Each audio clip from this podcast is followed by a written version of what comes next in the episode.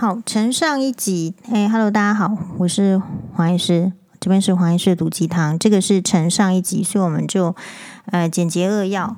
因为一个妈妈她说要这个女儿考上一个好的高中，竟然说不想不想读了，要去韩国做练习生，要去参加这个线上的面试。其实我觉得我会让她先参加线上的面试，就是如果选上了，也是对于她她自己的一个肯定。呃，然后如果没有选上，也让他知道说自己不见得是符合对方的要求。那我在回答这件事情的时候，会把它想成就是，如果是辛巴欧巴，好，因为像辛巴颜神在家里扭来扭去的。如果有一天他跟我说要去这个韩国当这个欧巴，呵 呵这个练习生的时候，我们应该要怎么，或者说我我会怎么样选择？首先是。呃，我会告诉这个，这这个是一个，就是双方要好好坐下来讨论。就是我觉得你很棒的地方，跟你事实上可能不足的地方，然后我我为什么可以答应，或是我不可以答应？因为事实上现在就是你是未成年人，所以要我觉得已经有坐下来讨论这件事情，已经是非常非常的尊重。不然的话，其实爸爸妈妈是可以，因为他他就是不同意，你也是不没有办法出去的。或者是说，你就算自己偷偷跑出去，也是要吃苦的。首先，我觉得要先去问哈，就是我会对这个美眉，她有有这个一百个一百个问题。就像你看 YouTube 频道，就是我们会问问这个明星哈，我对这个嗯某某明星的二十四个提问，我接下来就会先问这个美眉有几个问题，要很明确的回答，好，而且是没有反射性的。第一个，你长得够漂亮吗？第二个，你身材够好吗？啊，第三个，如果你身材不好，你会去整形吗？你说整形也无所谓。好，就这三个来讲，就是做明星的基本条件。然后还有就是你，你你对于所谓的这个明星，是不是只有局限在舞台上跳舞的那几位呢？呃，根据我的观察，其实那种少女团队都不持久。不持久的原因是因为少女这件事情本身不持久，少女很快就会有沧桑感。好，所以那个周子瑜现在就是面临这样子问题。一开始好像是说大家就捧得很高啦，有些社团呐、有有一堆这个宅男啊，都说自称自己是这周子瑜的老公啊。可是这这个最近有一组这个周子瑜的照片出来之后，下面竟然说周子瑜已经变成大妈。好，这个这个消息来源是。这个高雄大橘为重女士传给我，你看，我们连这个都知道，所以要相信黄医师在这个八卦的能力。然后我一看的时候很惊讶，当高雄大橘为重女士跟我说周周子瑜已经变成大妈，我说怎么可能变成大妈的应该是我们两个才是啊，怎么关周子瑜什么事情？然后就点进去看，然后说真的，以我的审美观，还有就是说我们看着这么多人。我真心不觉得周子瑜有什么变老啦，但是她一定有年龄上的成长。所以意思是什么？如果你要组成一个少女队，你要福音，你会你会吸引的对象就是那些宅男跟猪哥男，他们对青春、对样貌的形态的要求就是那样。一旦你掉下来，而且你势必掉下来，因为如果你没掉下来，你就可以超越牛顿，地心引力嘛，苹果一定会掉下来，你什么都会垂下来，所以。你会发现，当你开始因为医美或者是运动，或者是说，其实你都还好端端的，像黄医师看都觉得，哎，还好端端的时候，这一群猪哥男，或者是曾经是一个粉丝的，他开始，好，本来是拥护你的，非常非常拥护你的，开始，因为我觉得就是传统的那种男性对女性的歧视，可以随便批评他的外貌，他今天可以称赞你长得漂亮，他明天就可以称赞，就是可以批评你丑哦，你有没有想过这个问题？他今天可以说你青春洋溢，你你老的时候，他照样跑来说你你怎么会凋零的这么快？你怎么会这么丑？所以呃，第一个就是说什么叫做 idol？我觉得偶像是很好的，可是我会希望这个美眉，你说你花了一年的时间去研究，就是说去韩国当练习生这个事情，我会觉得单一可惜。意思是说。应该是要很拓展自己的视野，要去拓展，就是说到底还有哪一些这个 idol，还有哪一些偶像。可是因为你为了要联考，你过去一年要联考，你呃没有什么时间，还有因为要读书，其实你并没有扩展在演艺圈很扩展的去发现，就说，哎，你觉得 idol 是不是只有周子瑜这一种？然后我们也要再问，就说我很期望我们这个粉丝跟这个他的这个女儿，刚好现在暑假是一个正快乐的、正悠闲的时间，请务必跟黄医师一样，一边运动一边追着韩剧，或者是日剧，或者是中国剧，你去看。一出剧的成功，然后去想哪一些叫做名成功的偶像。好，哎，因为我很刚好的，因为你为什么要知道偶像？比如说，如果你跟我的话，比如说少女时代的徐玄，我知道，还有这个 IU，我也知道。就说，可是你要知道，韩国已经经历了这么多的偶像少女团体。那一组人马六七个里面只留下一个 IU，或者是只留下一个徐选的时候，那代表什么？代表其他的人很快的就会被淘汰。你有没有办法要去当练习生？可以，有没有办法接受说这个这个光彩非常非常很可能的？大部分的人，就算你有暂时的成功，这个成功可能是来的很辛苦，然后它也很短暂，它就是你人生回忆中的一部分。而且你到老的时候，搞不好还失智。好，我认为失智的比率会相当的高，然后你还忘记这件事情。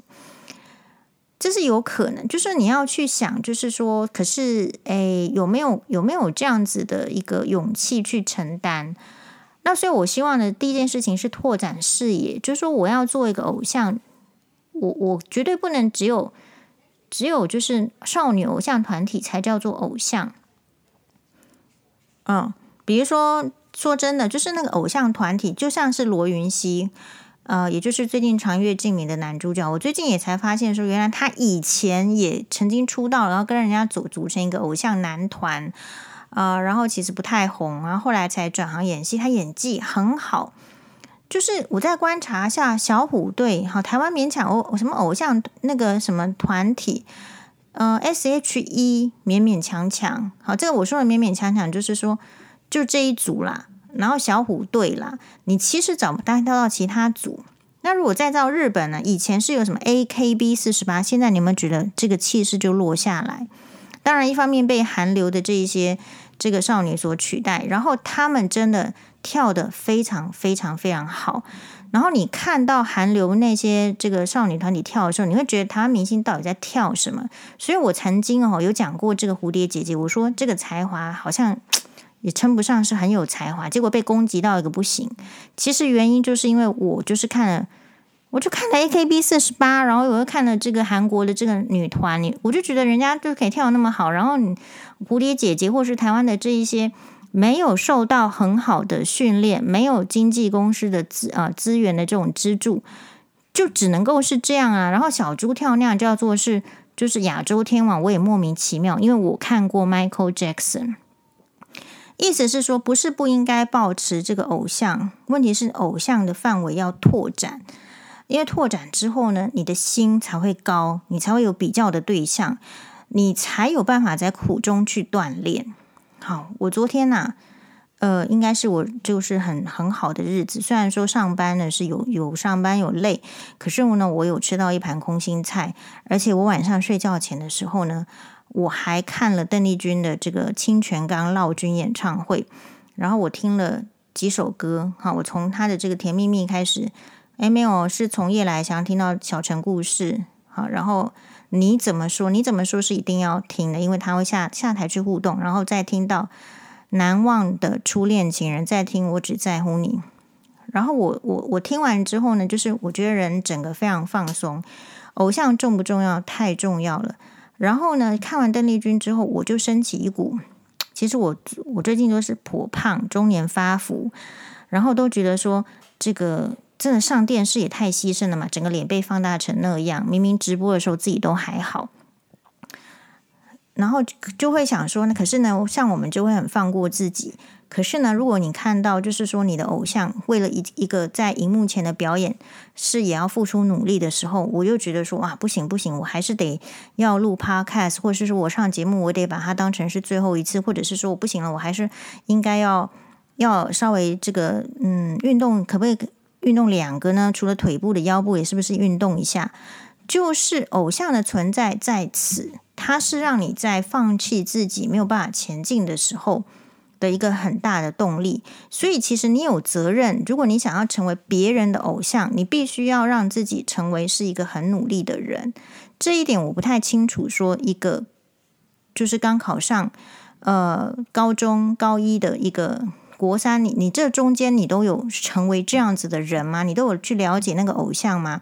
如果是讲韩国的明星，比如说金秀贤，你知道他为了他自己真的很有兴趣做一个演员，他的兴趣就是表演，他要考进那个表演艺术就是专业的学校，就重考了三次吗？然后，所以他后来才有机会。然后，很多的这种演员都是没有机会的。那你说那个 Me Too 那个霸凌，那个我会在下一集讲。我的意思是说，要成为 idol 很好，可是要有准备。然后，周子瑜在我的眼中，你当然妈妈写说成功什么，其实我认为是不够成功的。不够成功不是一定是他的问题，而是一个国籍性。国籍性的话，就是说你可以去想，像台湾，你你会误会台湾其实完全是比较媚外的，就是台湾人可能常常以前哦，日据时代啦、荷兰的时代啦，哈就被殖民什么，对外国人不自觉的去抬高那个外国人的价值，好像就说他如果是外国人，他的。他的他讲的话也比我们好啦，然后我们会不自主的，不知道为什么就会对外国人非常超乎那个常情的友善，以至于台湾人去别的国家都觉得别家别的国家的好像居民其实蛮冷淡的吧，特别是法国，大家觉得然后回来说他们很骄傲，有没有？可是事实上是什么样的？有没有可能是台湾对对外国人是过度的好？所以如果这一点可以反反打醒你的话，就是。其实你要去的就是一个非舒适圈，而且这种非舒适圈是非常非常的歧视的。你不要以为都是亚洲人，因为你现在要去竞争的，就是不是只有你想要做 idol，想要赚大钱，想要享受掌声，多少韩国的女生也想要，多少，所以它是全球海选。好，所以如果是这样子的时候，请问谁能出现？我认为周子瑜某种程度上哈，因为当然这是我的猜测，诶，当然他有那个条件，就是他的外形够，然后他从小学舞蹈，所以第一个你要先问问自己，你是不是这样？如果没有的话，那代表说经纪公司要砸更多的钱花在你身上，他一定选相对条件比你好的。那但是我也不是长他人之风灭自己的呃这个 之之志嘛，哈，长他人之志灭自己威风，并不是这样意思，而是说。其实演艺圈就是一个很现实的环境，电视圈就是一个现现实的环境。我觉得媒体圈就是一个现实的环境，这不必讲的。好，只是说你没有在那个圈子，不知道。如果你出来，你没有观众缘，你没有收视率，其实机会就不会给你。那当你机会人家不给你，而你觉得你是有怀才的时候，你可能会有不遇的感觉，你会去听，开始听信旁门左道。就像是失婚的人，或者是感情不顺的人，很容易被宫庙骗钱一样。这时候你就会开始想说：为什么别人可以，你不行？他是不是花了什么钱？他是不是有？所以你会有很多的潜规则。我认为这个潜规则一部分是，当然是沙文猪、沙文男性的错误，可是一部分也绝对是女生没有办法放弃，想要追求那个光环，就是那种胜负心。我已经来到这里了，我必须要。要成功，我得要衣锦荣归。我如果在这个部分退了一步，我是不是就有可能再进？所以，其实我不认为就是说，只是这个这个年纪的人就可以。那为什么这些经纪公司要选这个年纪的？其实就是我觉得是男性的沙文主义。男性喜欢看年轻的女生，可是男性不会去管这个年轻女生她后来发生什么事情。所以，嗯、如果你在这黄医师真的是八八卦了哈！再往前，比如说以前这个王彤，因为有讲过他的新闻，上过哇哇，所以我都会去就有研究过一轮。他也是十啊十四岁左右就出来做童星，要做表演，好，然后就要跟一个什么演艺圈大长辈什么住什么住在一起，怎么样怎么样点点点，然后家里呢对他也不是很关怀。其实我今天要讲的事情是，这个妈妈你也要自问，你真的有这个财经财财务上的能力供这个女儿去韩国吗？比如说，我真的有能力供这个欧巴辛班去韩国当这个实习生吗？因为这个供应绝对不是只有说什么你送去，然后你就靠这个公司，公司给的条件都很烂了啊！你去之前都跟你讲很好，所以你去必然，如果你没有家里的经济资源，你就是要过得很苦。可是你过去是跟人家比什么？是比绚烂的。一个很苦的人，你去看我们所有的女生，为什么常常被男生这么批评？我们准备准备找雷公来卡戏啊？那个。只要辛苦的女生，不太可能在美貌什么上面占占过别人。你不要以为整形手术很便宜，好，比如说一个隆乳好了，在台湾，我们的网友去做，好像他跑去高雄说什么什么，嗯，那个 title 那个称号什么很神啊，什么花了五十几万，他还贷款。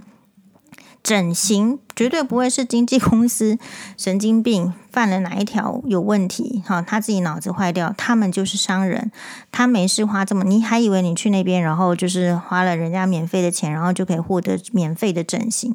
没有，要付出代价的。天底下没有白吃的午餐，所以你这个家庭，这个妈妈，我觉得也也要很正视，不是说单一反对，而是说你到底有没有这个能力去剖你的这个女儿。支持他，让他成为一个好的偶像。一个年轻、非常小的偶像，不应该毁在前面的阶段。你真心去看，哈，就是说那个很厉害的偶像，其实他们的家长在他们成为偶像的过程中，都是陪在旁边的。啊，凤飞飞不要讲啊，邓丽君不要讲，日本的那些偶像，像是，哎。就是一直能够红的，一直持续有这个演奏演演出机会的那个妈妈是要能够陪在旁边的。所以显然我们这个网友他本身是不同意。那妈妈有陪在旁边，跟妈妈没有陪在旁边有什么差异呢？纪律上，还有就是说遇到挫折的时候，这种还是有差异。然后另外，我要又要再回答这个周子这个周子瑜这个部分。嗯、我必须讲的是哈。其实，如果你没有读书的话，你很容易被淘汰。我这边讲的不是说你要有学历，因为你去韩国，你的韩文程度很差，你不太可能拿到什么同等学历。那种学历是假的，用不上的。那只是呃出来呃谎骗那个粉丝说。呃，嗯，他他他有一个学历，好，就好像是说，如果人家讲到金泰熙，就会说他是汉阳大学，啊，或者是说讲到这个李英爱，就说他是汉阳大学的电影的呃硕士还是博士，就是对于到某一个位阶的话，学历是就是加分。可是如果你选择去韩国做练习生，你的学历这部分永远不太可能加分了啦。但是没有学历加分也没有关系，所以我说你自问你的才华是什么？如果像邓丽君，你根本不需要学学历呀，学历是他自己要求自己的。我们日文谁说的比他好？英文谁说的比他好？这种就是你的才华要能超越你所拥有的现实条件。如果你的才华没有办法超越你拥有的现实条件，你能不能出镜？你有没有机会？就是还是靠现实条件。你觉得 Melody 为什么出镜？如果他今天没有这个贵妇的头衔，演艺圈要不要找他？这也是很现实的。台湾人其实很现实，可又不人家不让人家讲现实。大家是想要看他成为贵妇的样子，是不是能透露一些贵妇生活？我是不是看到他，我是不是可以嫁给有钱人？不是说真的说他讲出来的话，你觉得怎样怎样要幸福？不是这样，所以我才说你要多看。偶像有很多种，你到底是不是真的是真实的成为这个偶像？然后另外来讲，我个人是很推崇，嗯，真正的演艺圈的演员啊，偶像我都非常推崇，因为他们对这个一般人的人生真的是起到一个鼓励啦，这个他们真的是牺牲自己，起到一个鼓励的作用。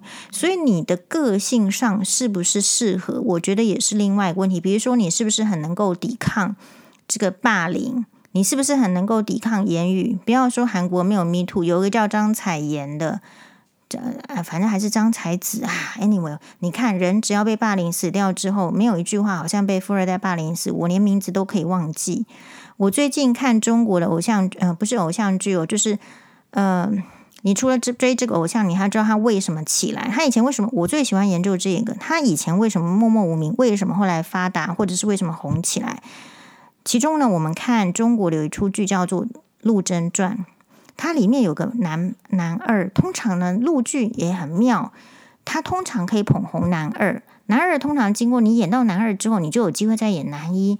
可是因为这出剧是二零一三年的剧，更早之前，我发现我竟然看这么多剧哦，我从来没看过这个男二，所以我就去 Google，这个男二就是演陈晓的哥哥，就是演那个皇帝哦。妈妈就是很在乎皇位，就把别人搞掉了，让他来做这个皇帝。然后他是一个心善心地很善良、爱护弟弟的。呃，皇帝，然后我就去 Google 他，不 Google 还好，一 Google 还好，他已经自杀。然后自杀原因下面的 Google 上面就写说，可能跟那些富二代在玩游戏的时候什么是有关系的。再看台湾 W Hotel 还是什么 Hotel，我有点忘记，但是就是曾经也发生过啊，名模，然后在那什么，然后你都不知道到底什么药物，反正好好的一个人就死掉了。所以我今天先讲到这里的意思说，我觉得应该要先拓展啊，你有没有了解戏剧？你要多看戏剧，多听歌，你不能只看不太成功的，在你眼中现在是成功的，可是事实上在历史的长流里面，它真的不是那么成功。可不可以想要成为更闪亮的星？我个人会这样子去鼓励他。但是我后来去研究那一些真的会成为很闪亮的巨星的。真的都非常的有才华，我们明天再继续，马丹呢。